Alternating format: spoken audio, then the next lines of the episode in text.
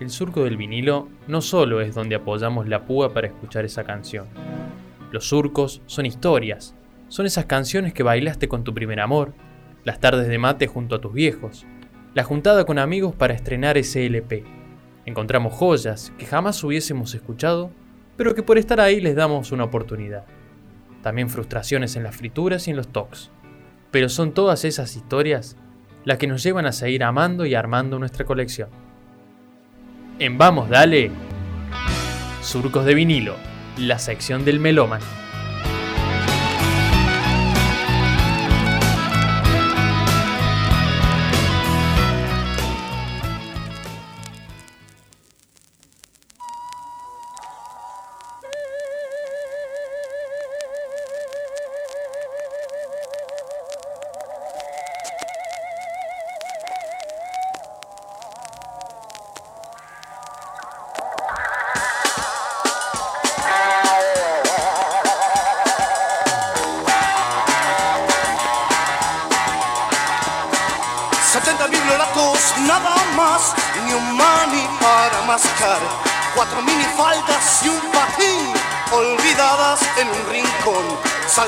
Sol, revienten,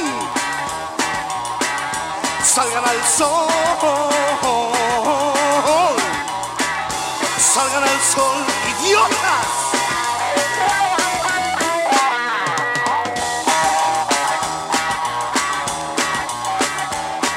70 biblioratos nada más, ni un mani para mascar. Una secretaria en minifalda y mi jefe en el rincón. Salgan al sol, revienten. Salgan al sol. Salgan al sol, paquetes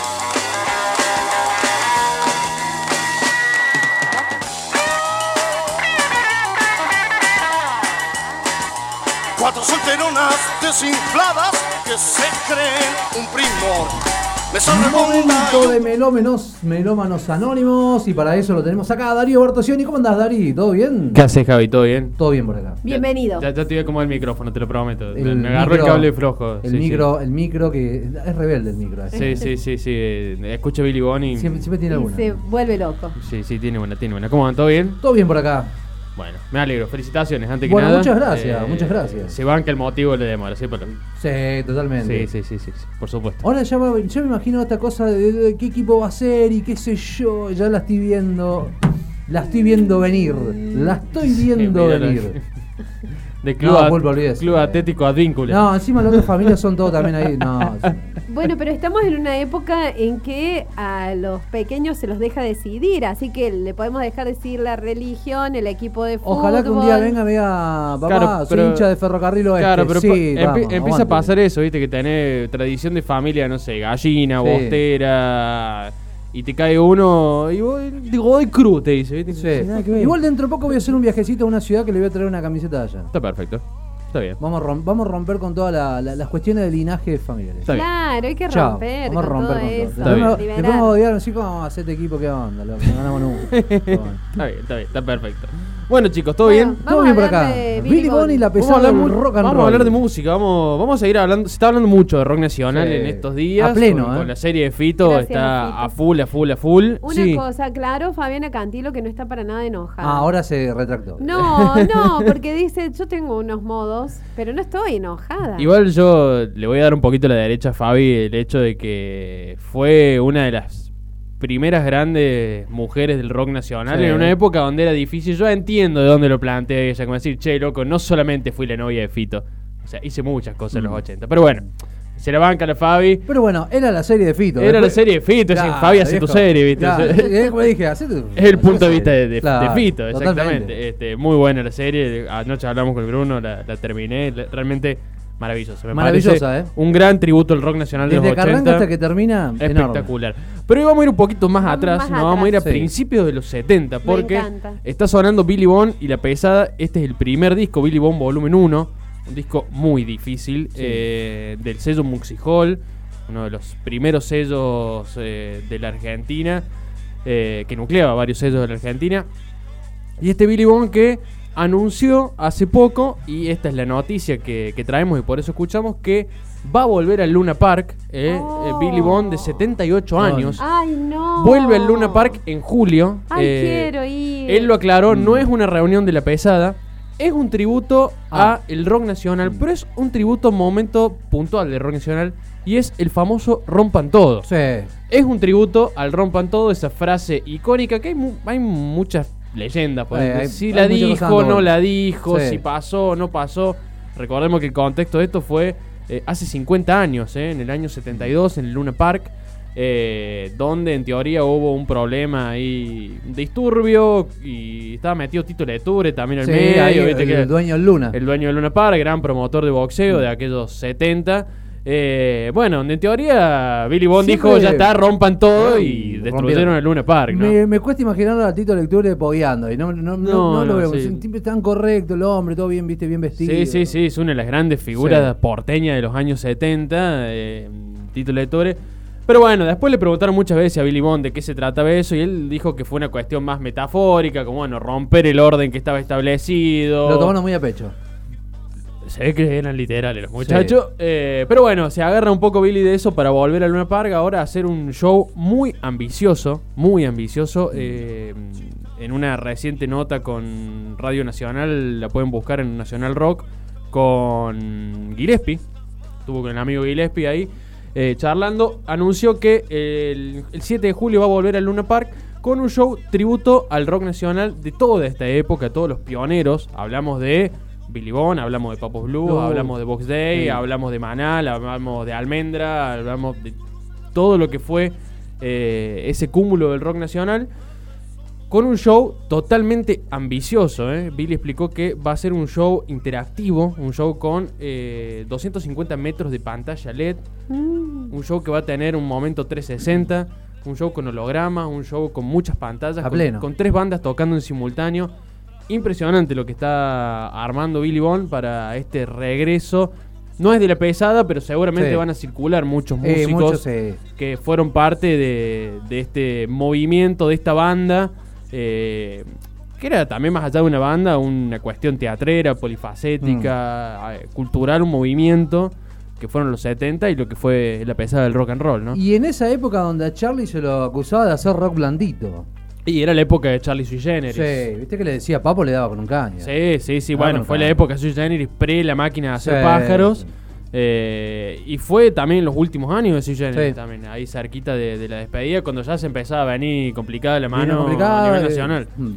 El, disco, el disco Dios sui generis. Sí, sí, volumen 1 y volumen Sí. 2. Sí, sí, sí. Eh, así que bueno, es un poquito el, el- el tributo a ese rock nacional. Eh, y yo me imagino van a circular mucho. Vos sabés que me gusta muy mucho todo esto- toda esta época, porque esta era toda la época de música que escuchaba mi viejo. Escuchaba Manal, Ujú. Box Day, Billy Bond y la pesada del rock and roll.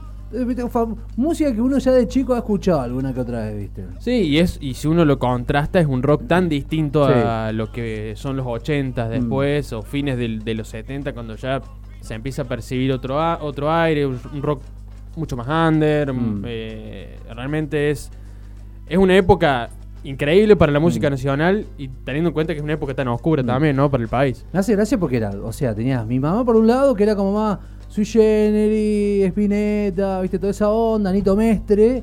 Y después tenía mi viejo por otro lado que era esto más onda. Billy y la pesada rock and roll, Papo. Sí, sí, sí. Lo más pesado. Eh, sí, eh, bueno, Billy habla mucho de esto, Mm. si se le decía la pesada por el estilo de música así. Él decía que en realidad la pesada no era tanto por, por el estilo, sino que eran densos. Eran densos ellos. Eran, densos, era como voy bien la pesada. ¿viste? Sí, era una cuestión media, media así, ¿no? Eh, pero bueno, yo siempre leo los, lo- el Billy Bond Volumen 1, para quien lo conoce, es la tapa, que está la cara de Billy, con muchos músicos que participaron en este disco. Y yo leo, y Papo Espineta, Black Amaya, Black Javier Amaya, sí. Martínez, eh, Pomo, Vitico, o sea, son nombres que después... eh, Mucho Dream Team, te digo ahí, ¿eh? Zarpado Sí. Dream Team, tremendo No, Dream pero Team. Yo creo que, y estaba pensando justo ahora, es como algo a lo que se ha vuelto recién ahora, porque se vivía mucho en comunidad en la música en esa época y había esto. De cada uno con su estilo, su banda, pero mucho de, mezcla mucha- y, de... y- y mucha vida comunitaria. Vida. Eso que dice la comunitaria. Clave, vida Bueno, comunitaria, pero, sí. eh, lo que estaba, me estaba dando cuenta ahora que después, en los 80, 90, se rompe con todo eso, Sí. lo comercial, lo mercantil, rompe con eso, hay como más eh, producto que producción, bueno, producción también, pero digamos más producto que persona, entre Sí. los 80 y los Mm. 90, y ahora... De alguna manera se está volviendo más a la comunidad, los chicos como María Becerra. Esto de, que se, esto de que se van a vivir incluso juntos en la misma casa, por ejemplo. claro, Bueno, hay un que- montón de, de anécdotas de Spinetta contando que se iban a la misma casa y ahí Sí. estaban horas, horas, sí. horas ¿Qué grabando. sé yo, ¿no? Me acuerdo, me acuerdo una vuelta de haber hablado con Miguel Cantilo y contaba eso, ¿no? De su época de hippie allá en el Bolsón y toda la historia. Y esto, ¿viste? Vivían ahí, eran un montón de gente conviviendo en un mismo espacio. Sí, todo eso es una onda que viene mucho también de, de- de los 70, sobre todo de aquel sonido maravilloso de fines de los 60, principios de los 70, que es el sonido californiano. Sí. Eh, en el famoso Laurel Canyon, ¿no? Donde ahí se empiezan a juntar eh, Crosby, Steel, Mm. Nash, eh, no sé, Johnny Mitchell, Frank Zappa. Toda esa onda de la comunidad que se empieza Mm. Sí. a trasladar a, a la música por todos lados. Y, y bueno, y acá también que era también una forma, me parece, de, de- de resistencia a lo que venían, empezaban a ser esos tiempos complicados. Mm, Se empezó a oler. Se empezaba a oler, Ah. eh, yo creo que el 78, eh, el 76 es el- la estocada final a eso, pero ya a principios de los 70 ya la escalada de, de- de violencia se empezaba a notar mucho.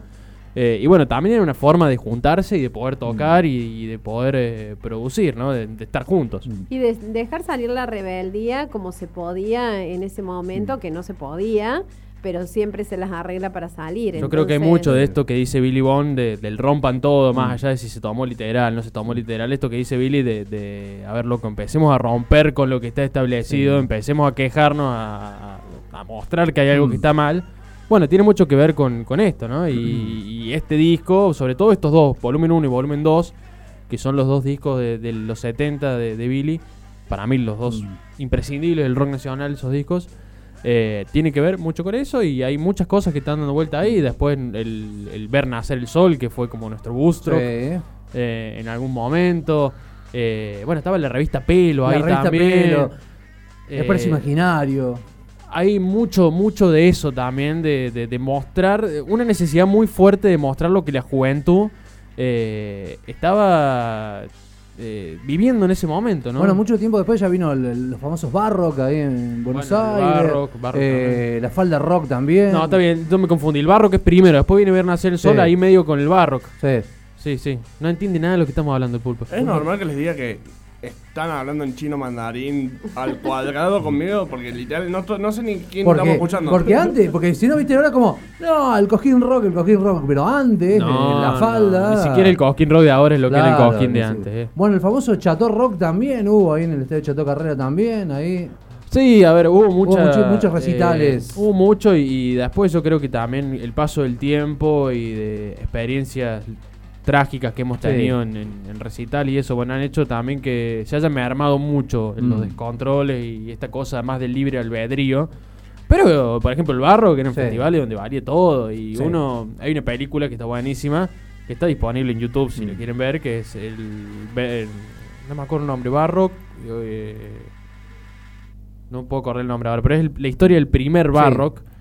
Eh, y uno ve los nombres, está Billy Bond, eh, Lito Nevia, toca Mm, León Gieco, sí. toca Sui Generis. Estaba el eh, Impresionante. El negro Rada también, me estaba olvidando el negro Sí, El Rada. negro Rada. el Toca negro- Che Negro Rada, toca Sí, Piguel eso hinchado. Era, era nuestro latino ahí, medio san- me- el medio del Santana de Bustro, que Era era una cosa esa esa. cosa media latina Sí. que estaba ahí también. Mm.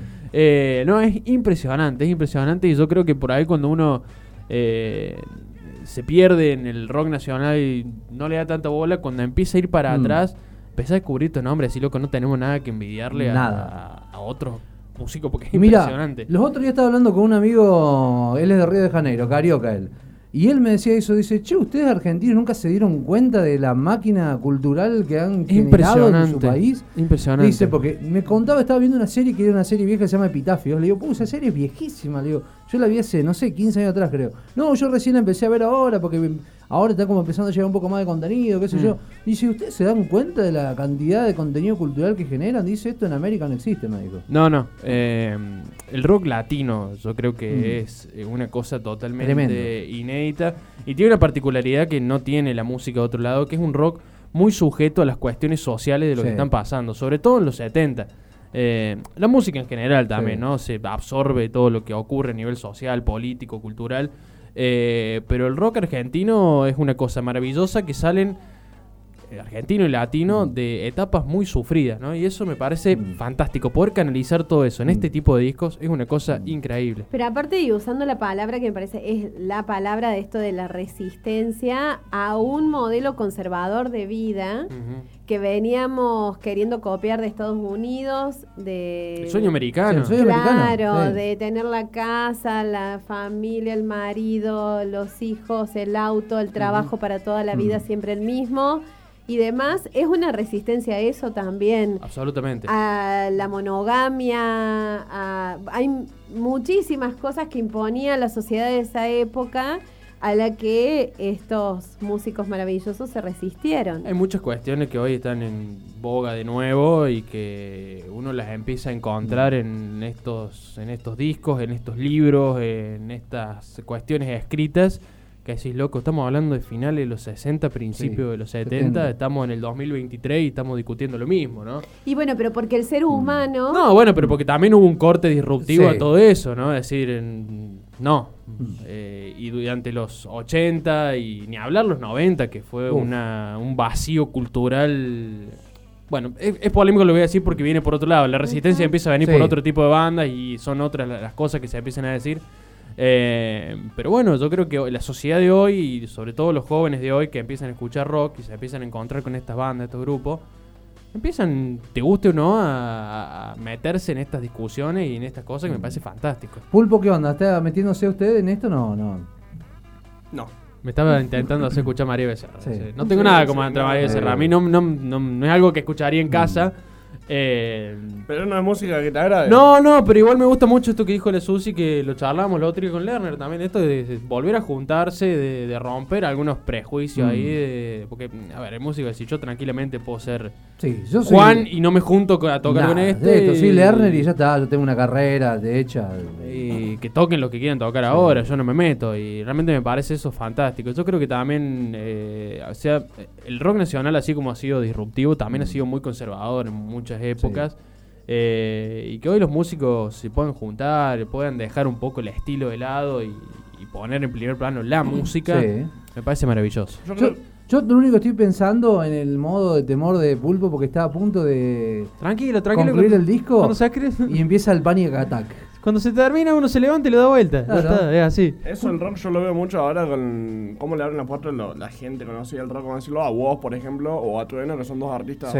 nuevos, no tan conocidos, y le abren la puerta el chico este, Ciro y los persas, todo, le abren las puertas para que se E inclu- incluyan y que el rock siga creciendo Absolutamente, las nuevas sí, generaciones. Incluso absolutamente. Temas, temas ya, ya consagrados y generando como nuevas versiones. El caso de Ya no sos igual que hace Trueno con dos minutos y Tottenhausen, por ejemplo. Eh, la prueba ahí de Trueno metiéndole eh, un par de estrofas a un tema que es un emblema, un emblema de- del punk argentino, pero que además tiene, tiene que ver con, con un montón de cuestiones contestatarias y demás cuestiones. Y bueno, esto también como...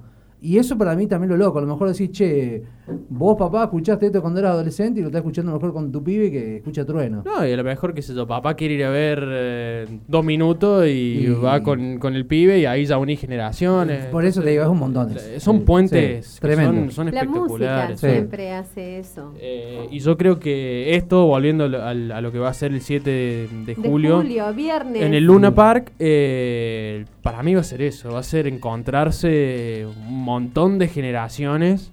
eh, y si bien, bueno, Billy adelantó esto, todavía no dio nombres de quiénes pueden estar, uno más o menos imagina, teniendo que- en cuenta la, la época. eh, pero va a ser realmente una fiesta, un gran tributo al rock nacional y, y es, lo dijo él mismo, es también su última gran apuesta, ¿no? Eh, volver a los 78 años, a 50 años de aquel momento emblemático para la música nacional eh, y dejar toda la carne en el asador en un lugar tan icónico como es el Luna Park. Eh, va a estar buenísimo. Están las entradas a la venta ahí en la web del Luna Park. Eh, no son caras. Eh, yo creo que son dos o tres sectores y no pasan los 18 mil pesos. Mm. No es una cosa No. cara. Así que bueno, va a ser una fiesta del rock nacional. Y, y sobre todo aprovechar este envión ¿no? que hay ahora del, del rock nacional, ¿viste? Hay, hay como un... Ahora después de esto, de lo que ha generado la, la serie de, de Fito Páez, El amor después del amor, generado como una cosa. Hay, algo en el ambiente Yo espero que esto sea la puerta a las biopics de, de la música. nas- Empiecen a llegar. Sí, sí, sí, realmente porque yo me quedé fascinado con, con- con el casting, absolutamente. o sea, más que con el casting, los personajes, Personajes. Los personajes que aparecen, porque como que en una escena tenés a Fito y a Charlie, viene Fabi Cantilo, se van a un boliche y está tocando Virus. Virus, y es Después en otra escena estás viendo a Don Cornelio y la zo- Esa me encantó. Lo último Mm. que esperaba ver a Don Cornelio, y Cornelio. la zona. O sea, eh, Leonardo Fabio en un momento. sí. Es un tributo a, a la- a lo nacional de esa época, me parece fantástico, espectacular. No, y un trabajo para sacarse el sombrero. Tremendo, tremendo, tremendo. Tener todas esas eh, actuaciones bien logradas. hermoso. Eso, la, la- hermoso. la fotografía que tiene la serie. La fotografía. Anoche destacamos la Tremendo, fotografía. El- tremendo. El, pase de fines de los 70 en Rosario. De Fito tocando con la trova en un galpón, todo oscuro. A esos coloridos Mm. Sí, 80. tremendo. Eh, la ropa, las luces, la ciudad. Realmente, bueno, Fito es director de cine Es también. Yo que el loco estuvo metido Estuvo ahí. metido ahí, estuvo obviamente. absolutamente metido, pero realmente ese contraste está muy bien hecho. Yo me voy a quedar, ya que estamos, saltamos un toque de Billy Bonas a la feria de- a la serie de Fito, me voy a quedar con una sola escena que a mí me pegó por todos lados. Que es la escena que está Fito Páez y se encuentra con una prostituta que viene de España. Que están en un burdel Sí. y ahí se produce una charla entre ellos dos. Fito que venía como medio ahí desangelado, venía como medio mal de un montón de cosas. Y se encuentran estas dos personas y ahí surge un diálogo maravilloso.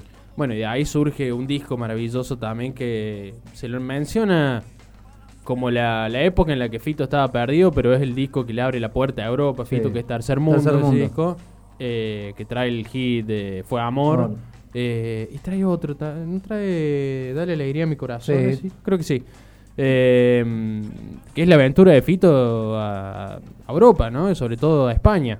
Eh, Sí, que no hay otra cosa más eh, certera para hacerte tomar conciencia de lo que significa estar en el tercer mundo que pero mm, no no estar en el tercer mundo sino lo que significa que otros consideren que vos sos parte del tercer mundo eso me parece a mí Dijo que tiene es- Fue Amor y hay un tema que a mí me encanta que es Yo te amé en Nicaragua. Yo te amé en Nicaragua, es un esa canción. temón, es hermosa, es hermosa, es hermosa. Así que, bueno, hay mucho rock nacional. eh, eh, ¿Quién te dice a lo mejor aparece un fito acá en el Luna Park? Uno, Sí, no, uno no sabe qué es lo que puede llegar a pasar, así que eh, hay que pegarse un viajecito a Buenos Aires. Pero bueno, estamos en julio, vacaciones ahí. No sé si arrancan en esa época. Pero si hay Es una, una buena excusa para viajar a Buenos Aires. es una linda excusa, encima en julio Buenos Aires está lindo, podés pasear, no hace calor, yo creo que planazo, planazo, planazo y te vas al Luna Park. es un viernes porque quería mirar digo ya que lo pusieron a la mitad de la semana No, chao, no, es Viste que por ahí te ponen Es un viernes, miércoles. claro. "¿Cómo Sí, un miércoles?". Martes ¿Cómo? 10 de la noche, Claro, Hoy martes de la ¿cómo noche, para ir? No, es pero imposible. es viernes, así, Así que, que- para fin de semana y viene el 9 de julio Y después después de viene el 9 de julio. Ya está. Mejor listo. imposible. Mejor imposible. Dari, muchas gracias. A ustedes, chicos.